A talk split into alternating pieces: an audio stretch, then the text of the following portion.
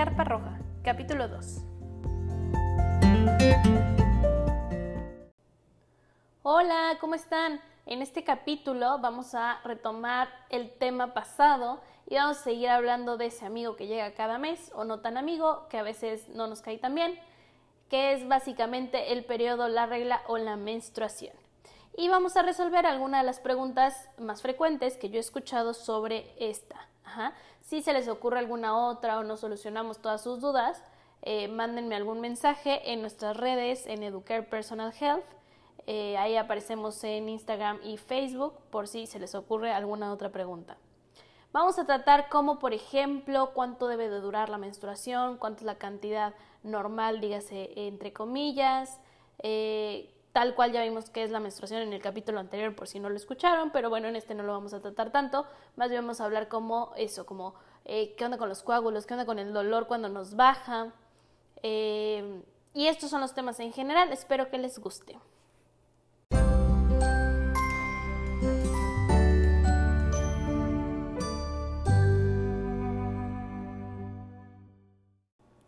Lo primero es, ¿cuándo empezamos a contar el día de sangrado? ¿O cuánto dura tu ciclo? Entonces, aquí siempre es una confusión bastante común que creo que no está de más repasar antes de llegar a como tal días de sangrado.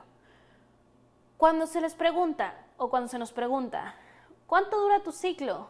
El ciclo no son los días de sangrado. El ciclo es el total de tu ciclo hormonal. ¿Cuándo empieza? El primer día de menstruación.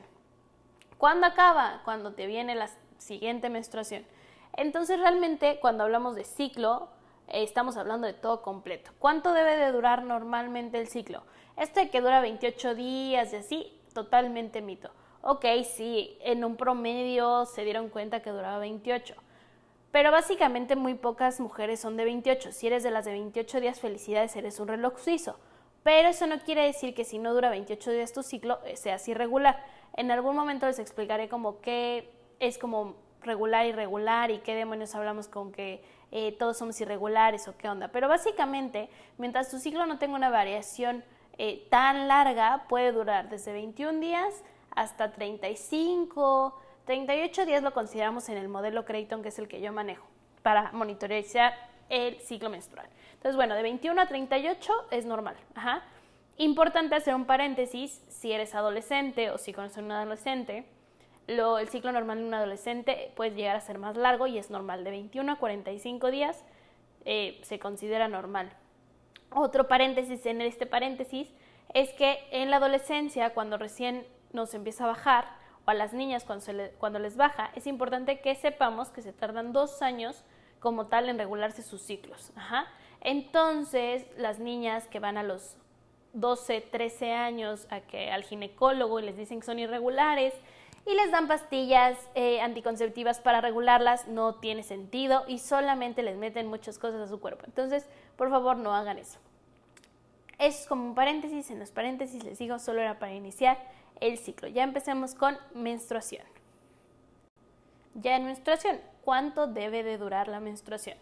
Entonces, a ver, igual en el capítulo pasado lo platicaba, pero si dura días sangrando propiedad de Dios, vayan a revisarse. ¿Por qué? Porque no es normal y puede causar un estado de anemia.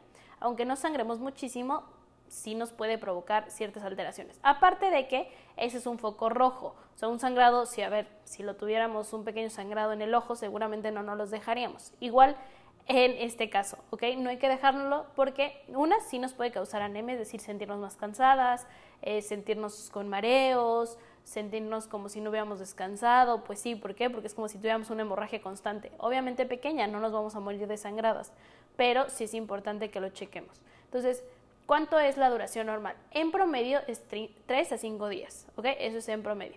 Pero pues puede ser un poco menos, un poco más. ¿Cuánto es un poco menos y cuánto un poco más? Dentro del rango normal. Dos días eh, todavía puede ser. Recuerden que en el capítulo anterior les dije que tiene que tener como tal em, un patrón su menstruación. Tiene que empezar con poquito, luego subir más y luego disminuir o empieza mucho y baja. ¿Cuánto es poquito? Ahorita lo vamos a rectificar. ¿Cuándo es el primer día de su menstruación como tal? Eh, y no más de ocho días, ¿ok? Si dura más de ocho días, no es normal. ¿Qué nos podemos encontrar de raro ahí intermedio? A ver, si dura más de 8 días y se tiene manchaditos como cafés, marrones, como si fuera una, pues esto como sangre vieja, que le llamamos así, antes de empezar la menstruación o después de empezar la menstruación, ojo, es un foco rojo de nuestro cuerpo. Antes puede hablarnos como de progesterona baja, después puede hablarnos de un signo de endometriosis. ¿Por qué es esto? Eh, básicamente el primer día de menstruación se consideraría así como por definición del libro el primer día de sangre rojo brillante. Entonces sí puedes empezar con poquito, pero poquito rojo. Si empiezas con poquito, más bien café, esto es del ciclo anterior. Ah, entonces no empezamos con estos manchados cafés raros. Estos manchados cafés raros son raros. No los deberías de tener, ¿ok? Entonces, repasamos 3 a 5 días deberías empezar día 1 con un leve o moderado o así, pero ya color sangre y no debería de durar más de 8 días y no deberían de existir, eh, perdón, existir manchados cafés, eh, no más de dos días, ni antes ni después de la menstruación. Si son antes, no pertenecen a tu menstruación, pertenecen a tu ciclo anterior.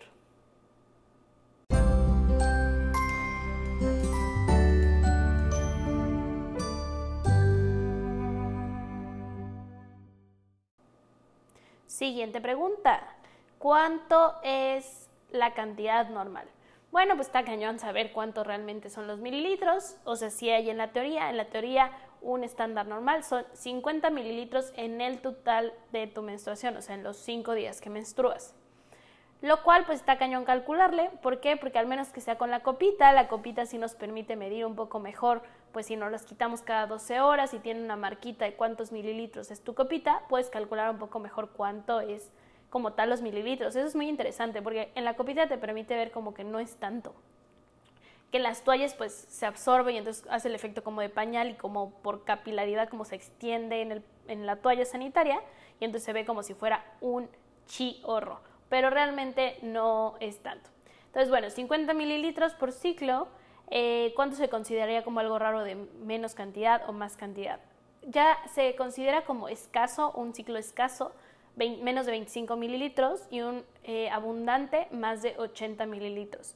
El escaso es difícil eh, como que la mujer lo note, tendría que ser que realmente ya tuviste una alteración y entonces como un, a ver, yo conocí mi ciclo y ahorita está yendo muy poquito, es importante que lo conozcamos. Cuando es abundante es un poco más fácil de medirlo, sí se puede medir más hacia toallas o usando, eh, si usas tampones, básicamente es, te lo tienes que cambiar en menos de tres horas, de dos a tres horas y ya no te aguanta la toalla sanitaria. Eh, y te lo tienes que cambiar. ¿Cuánto más o menos aguanta la toalla sanitaria que cuando nos las cambiamos? Más o menos 5 mililitros ya empieza a ser incómodo y nos las cambiamos casi siempre a los 5 mililitros. Entonces, pues ahí si quieren calcular tal cual cuánto menstruan, pueden entretenerse haciendo cálculos. Si 5 mililitros es en la toalla sanitaria, cuántas toallas sanitarias me cambia al día, eso por los cinco días eh, que menstruó, o más o menos dependiendo de cómo va variando, pues bueno, hacen su cálculo y pueden saber realmente cómo es su cantidad de ciclo menstrual. Perdón, es importante que les aclare algo. Si a los 5 mililitros ya lo cambiamos, casi siempre la toalla sanitaria ya empieza como a verse más y la cambiamos, pero es importante saber que aguanta como tal 30 mililitros la toalla sanitaria, ¿ok? Entonces tendrán que hacer como un cálculo aproximado sobre si eh, contiene como 5 o 30 mililitros o si es tampón contiene 10 mililitros cuando, o sea, ya está lleno el tapón, 10 mililitros. Entonces, bueno, solo esto, por si quieren hacer los cálculos correctamente, les aclaro esto como de qué contiene, cuánto puede contener cada cosa. Un paréntesis importante en esto de cantidad es hablar de que en la noche en teoría nos debe de disminuir. Por cuestión de gravedad, pues debería de disminuir porque no estamos de pie o no estamos sentadas. Entonces es importante que no nos paremos en la noche a cambiarnos. Eso sería la normalidad, ¿ok? Si una mujer me dice, a ver, yo siempre me he parado en la noche a cambiarme la toalla, pues eso quiere decir que sí tienes un flujo abundante. Y sí sería bueno checar porque lo normal sería que una toalla sanitaria nocturna, en dado caso que es más bien hacia como el de movimiento y para estar acostadas más cómodamente, te aguante toda la noche. No tendrías por qué pararte eh, a cambiártela. Ahora, es verdad que va cambiando a lo largo del tiempo a lo largo de nuestra vida va cambiando nuestro ciclo, sí. Se considera que cada 10 años más o menos nuestro ciclo cambia. Pero más o menos de los 20 eh, a los 40, nos tenemos que tener más o menos el mismo ciclo. Ajá. Sí, cada 10 años cambia, no va a ser tu mismo ciclo a los 20 que a los 30 que a los 40. Esto es verdad. ¿Por qué? Porque la fluctuación de hormonas va cambiando, pero sí debe seguir un patrón más o menos normal, eso, como en la década en la que estás. Si estás en tus 20, pues sigues el patrón, a tus 30 va a cambiar y a tus 40 va a cambiar mucho más. ¿Por qué? Porque aunque no es porque ya estemos viejitas y mañana nos dé la menopausia, pero sí va variando nuestra cantidad hormonal, entonces sí va cambiando desde cuándo puede cambiar este, estas hormonas y desde cuándo podemos ver cambios en nuestra menstruación, pues desde los 40 en realidad, ¿ok? Eso no quiere decir, volvemos a lo mismo, eh, que sea como ya mañana voy a quedar menopáusica y ya no, ¿ok? Solamente que sí va fluctuando los cambios hormonales, sobre todo a los 40. Eh, les decía en adolescentes también hay variaciones, entonces tampoco es como que igual corramos a los 16, 17 años porque eh, no sé, ahora ya es más abundante o más moderado. Casi siempre en adolescentes es un poco más abundante y conforme va pasando el tiempo se va disminuyendo la cantidad de menstruación. Esto es normal, ¿va? Esto en cuanto a duración.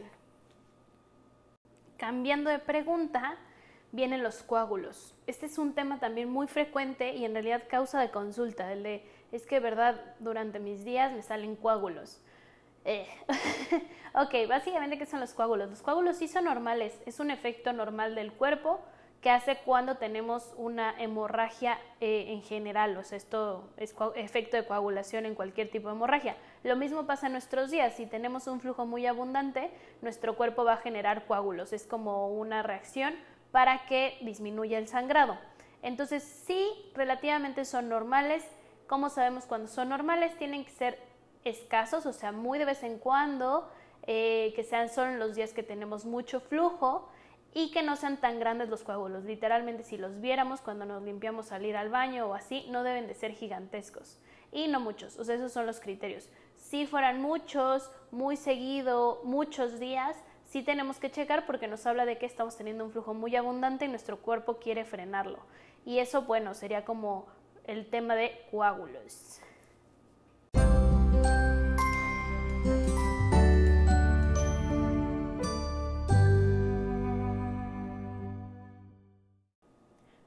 ¿Por qué hay ciclos que menstruamos más eh, y por qué hay ciclos que nos duelen más eh, y por qué hay variaciones entre ciclo y ciclo como de cantidad de sangrado y dolor de sangrado? Bueno, les decía, la menstruación es como el resultado final de todo nuestro proceso hormonal del mes. Entonces, Básicamente, si tenemos buenos niveles hormonales durante el mes y en realidad mucho desde antes, porque vamos a, cuando hablemos de ovulación y cuestiones así, vamos a ver que realmente eh, el óvulo para que se forme y tengamos óvulos sanos y mantengamos nuestro equilibrio hormonal se tarda 100 días. Entonces, cuando queremos hacer cambios eh, en esto, en la, en la producción hormonal, sobre todo conservadores de cambio de dieta, ejercicio, bajar de peso, cosas que vamos a ver que sí funcionan para regularnos hormonalmente, pues se necesita estos 100 días para producir nuestro óvulo bonito y bello. ¿Por qué le estoy hablando de ovulación, aunque no estamos hablando de ovulación? Porque básicamente para que tengamos una buena menstruación y menstruación como tal definición, pues tiene que ser una, o sea, tuvo que haber una ovulación.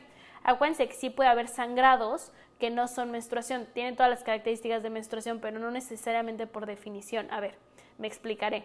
Hay ciclos que sí son anovulatorios que nos puede eh, bajar como tal. ¿Qué pasa? Tanto estrógeno causa un desprendimiento de esta capita interna del endometrio, pero como tal nuestra progesterona está muy baja, entonces seguramente será un sangrado, pues sí menstruación, pero es anormal, o sea, no lo consideraríamos por definición. Igual podemos ovular sin menstruación. Sí puede haber casos de, es que yo no menstruaba y quedé embarazada y nunca supe que estaba embarazada. También pasa en no sabía que estaba embarazada.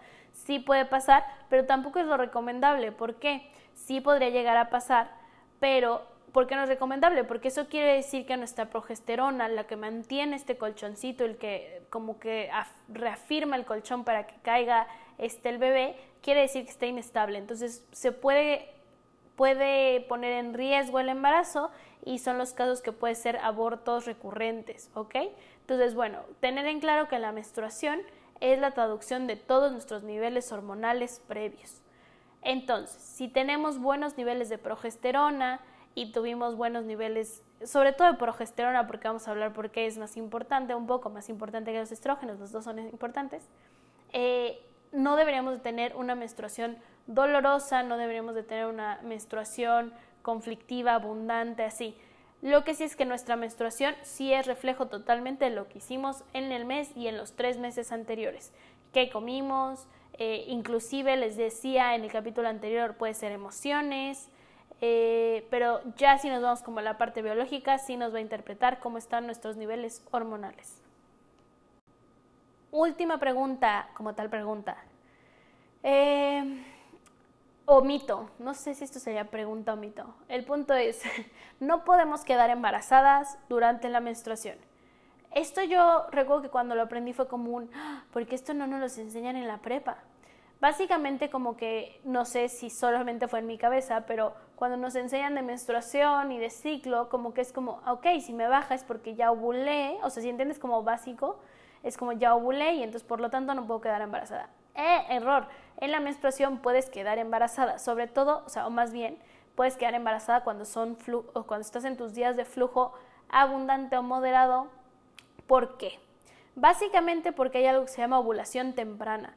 Es decir, si estás menstruando porque ovulaste o en un caso normal, ovulaste en el ciclo anterior, eso es cierto, pero puede ser que ovules adelantadamente en este ciclo que estás cursando o empezando más bien. Entonces, ¿cómo sería esto? Bueno, pues estás menstruando y entonces se empalma tu tiempo de ovulación o ventana fértil y entonces básicamente vas a empalmarlo. La otra es que durante menstruación, pues básicamente nuestro cervix está abierto. ¿Por qué? Para que salga como tal, eh, pues para que salga el, el flujo menstrual. Entonces eso también facilita a que haya entrada y salida pues de espermatozoides, más bien entrada, no salida, pero bueno, me entendieron. Ese es el punto. El punto es que puede haber algo que se llama ovulación temprana y entonces durante menstruación podemos quedar embarazadas. Entonces es muy común, más de lo que creen. Entonces todos por favor pasen la voz de que durante la menstruación la mujer sí puede ser fértil y sí puede quedar embarazada. Y más porque durante la menstruación no solamente sale sangre, que como tal no solo es sangre, es tejido del endometrio, es este colchón, eh, es sangre y también sale moco. Y acuérdense que el moco cervical mantiene vivo el espermatozoide. Entonces, por muchos factores, pero sobre todo por la ovulación temprana, es que si la mujer puede quedar embarazada durante menstruación. ¿Podríamos saber si tuvimos una ovulación temprana o si tenemos ovulación temprana? Sí, pero todo se soluciona sabiendo cuándo ovulamos y esa es otra historia.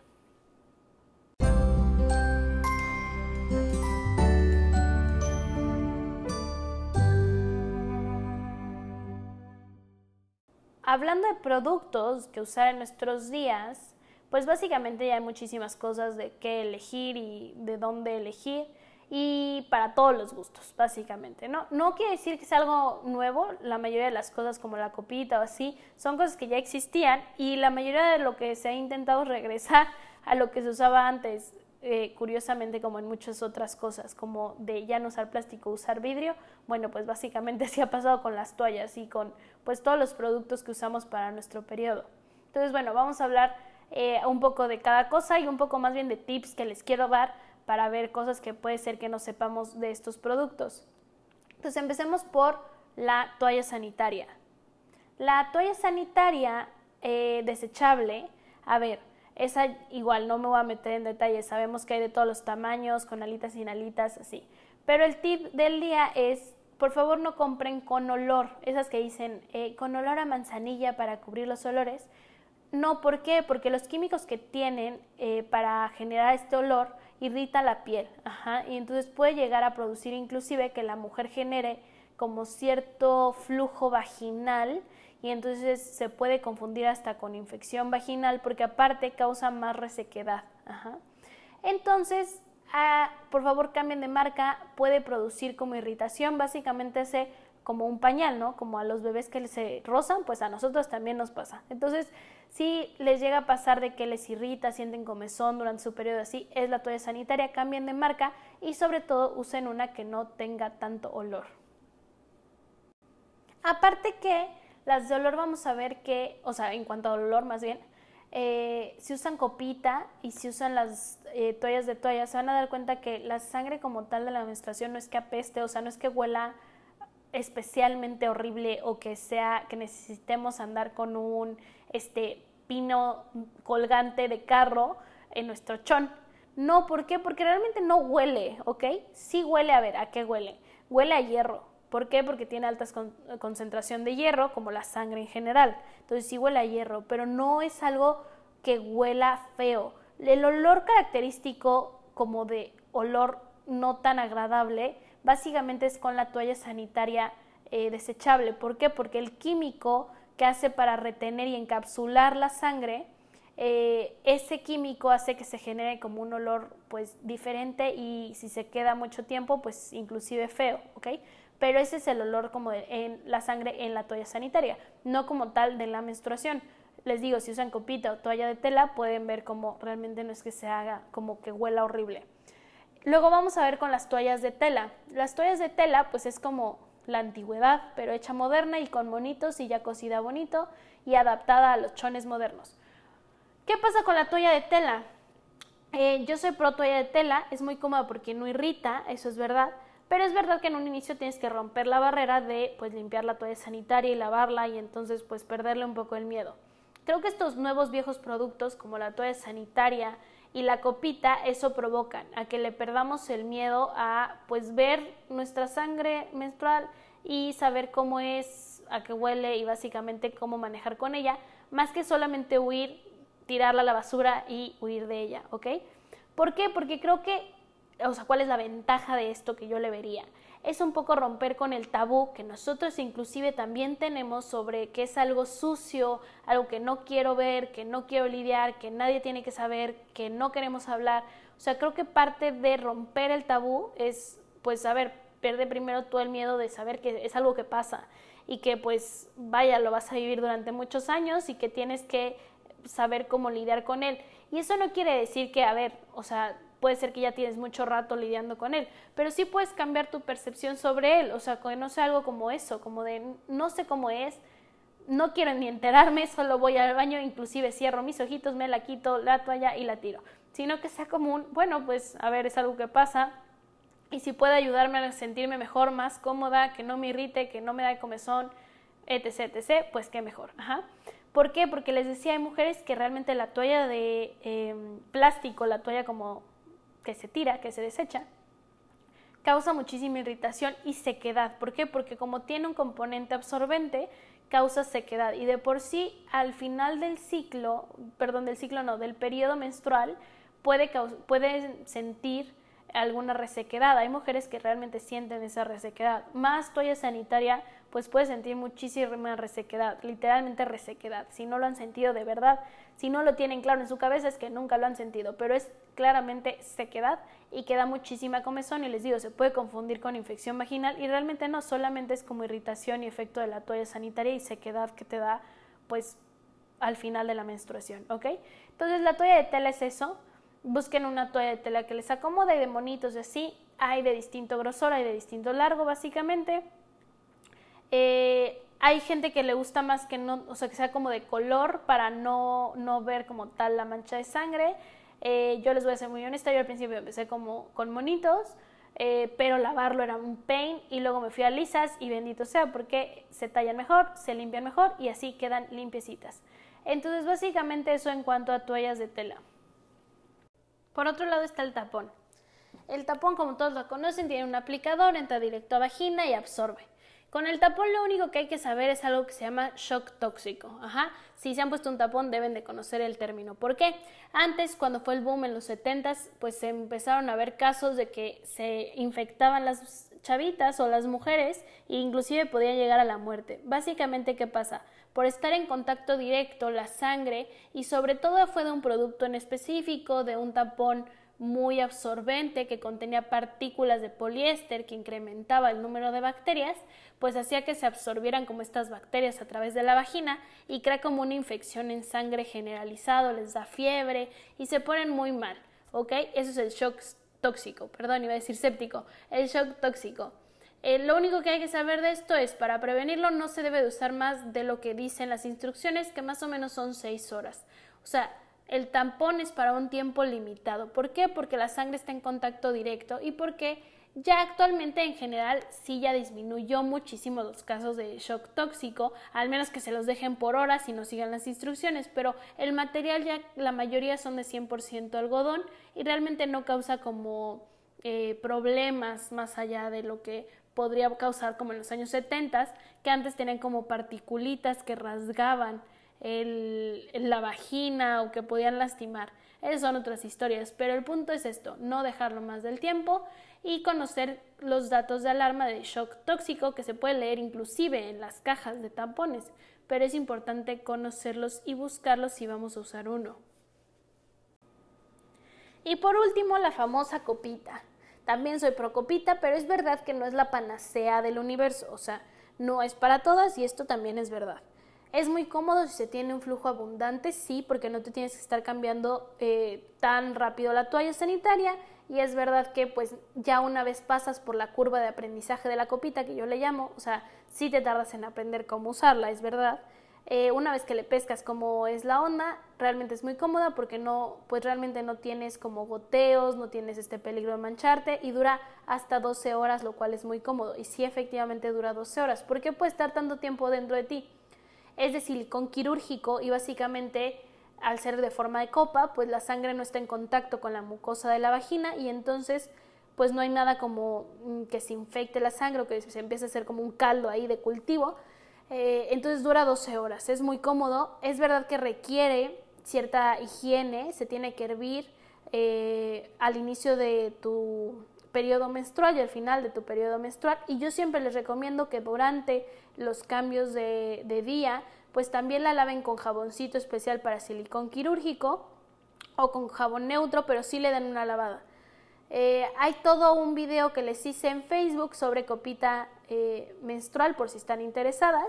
Lo que sí quiero mencionar aquí es eso, no es la panacea porque es verdad que no es para todas, inclusive no para todos los ciclos. Sí lo que me ha pasado con mis pacientes y a mí es que hemos platicado es que a veces si y no hay tantos estudios, ¿eh? no podría decirles que es algo súper comprobado, perdón, pero sí he visto que hay ciclos en los que si la mujer tiene mucha inflamación pélvica, es decir, te sientes muy inflamado, tienes muchos cólicos, la copita puede ser dolorosa. Hay artículos que dicen que la copita inclusive puede quitar los cólicos.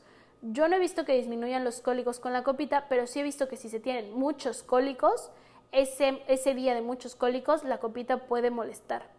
Mi teoría es que la inflamación pélvica, las mujeres que tienen inflamación, eh, como ya tal, la inflamación pélvica, o puede ser que endometriosis, ojo, ahorita voy a hablar un poco de dolor durante la menstruación, pero que tengan focos de endometriosis o eh, dolor menstrual severo, o sea, sí, o mucha inflamación pélvica, puede ser que la copita les moleste. Eso sí es verdad. Por más que esté bien puesta, por más que así, la copita moleste, sí puede ser. Son los menos casos, ¿eh? O sea, yo podría decir que realmente son escasos. Conozco amigas y pacientes que inclusive, aunque tengan endometriosis, la han podido usar, pero no la pueden usar en todos los ciclos. Eso también ha pasado. Y también tengo pacientes que eh, no la pudieron usar un ciclo, pero siempre la han usado. Eso también pasa. Tengo pacientes que nunca la han dejado usar y realmente aunque tengan cólicos la usan y no les molesta. ¿Ok? Entonces es como sí importante saber que no es para todas, pero que es muy cómodo si se sabe usar, si se requiere una curva de aprendizaje. ¿Por qué les digo curva de aprendizaje? Porque si en un inicio es como cómo demonios me la pongo y cómo demonios me la quito si al principio es como cómo la doblo, cómo la meto, cómo me siento para meterla y luego cómo me, o sea, cómo la quito y entonces sientes que te estás arrancando algo y entonces qué tanto tiene que entrar. Es importante que entre bastante, ¿ok? El pivotito que tiene la copita no queda por fuera como el hilito del tapón. Este tiene que estar totalmente por dentro, crea un vacío y se queda ahí. También es importante saber que con el tapón y la copita no es como que se pueda ir a China nuestra copita ya no la encontremos, ¿ok? Nuestra vagina tiene un tope y es el cervix. Y está cerrado, o sea, no nos podemos tragar ni la copita ni el tapón, o sea, no se puede perder, ¿ok? Eh, sí podría ser que con el hilo se suba, sí es importante tenerlo de fuera por eso, porque el tapón sí puede como un poco subirse, pero básicamente no es como que se trague, solamente subiría más. Y el largo de la vagina es un estándar, o sea, no mide muchísimo nuestra vagina de largo, o sea, solamente sería como introducir más los dedos y sacarlo, ¿ok? pero es importante que se sepa esto, o sea, no, no los podemos tragar. La copita se fija, eso es lo que es más cómodo, o sea, la copita se fija como por vacío y el tapón pues sí se llega a recorrer un poco más de dentro y el hilito pues se le puede zafar al tapón. Eso es lo que es riesgoso que se conoce como de la oscura historia que sabemos que alguien fue al hospital porque el tapón se le perdió, no es que se le perdió, básicamente se llega a romper. También es más raro porque está muy hecho de que el hilo no se, no hay forma de que se desprenda el hilo de la, la parte de algodón llega a pasar, sí, pero igual que llega a pasar otras cosas que son randoms y que no es lo común, ¿ok? Y esto en cuanto a productos, les digo, si están interesadas en la copita, hice un video que está en Facebook, en mis redes sociales, por si lo quieren ver.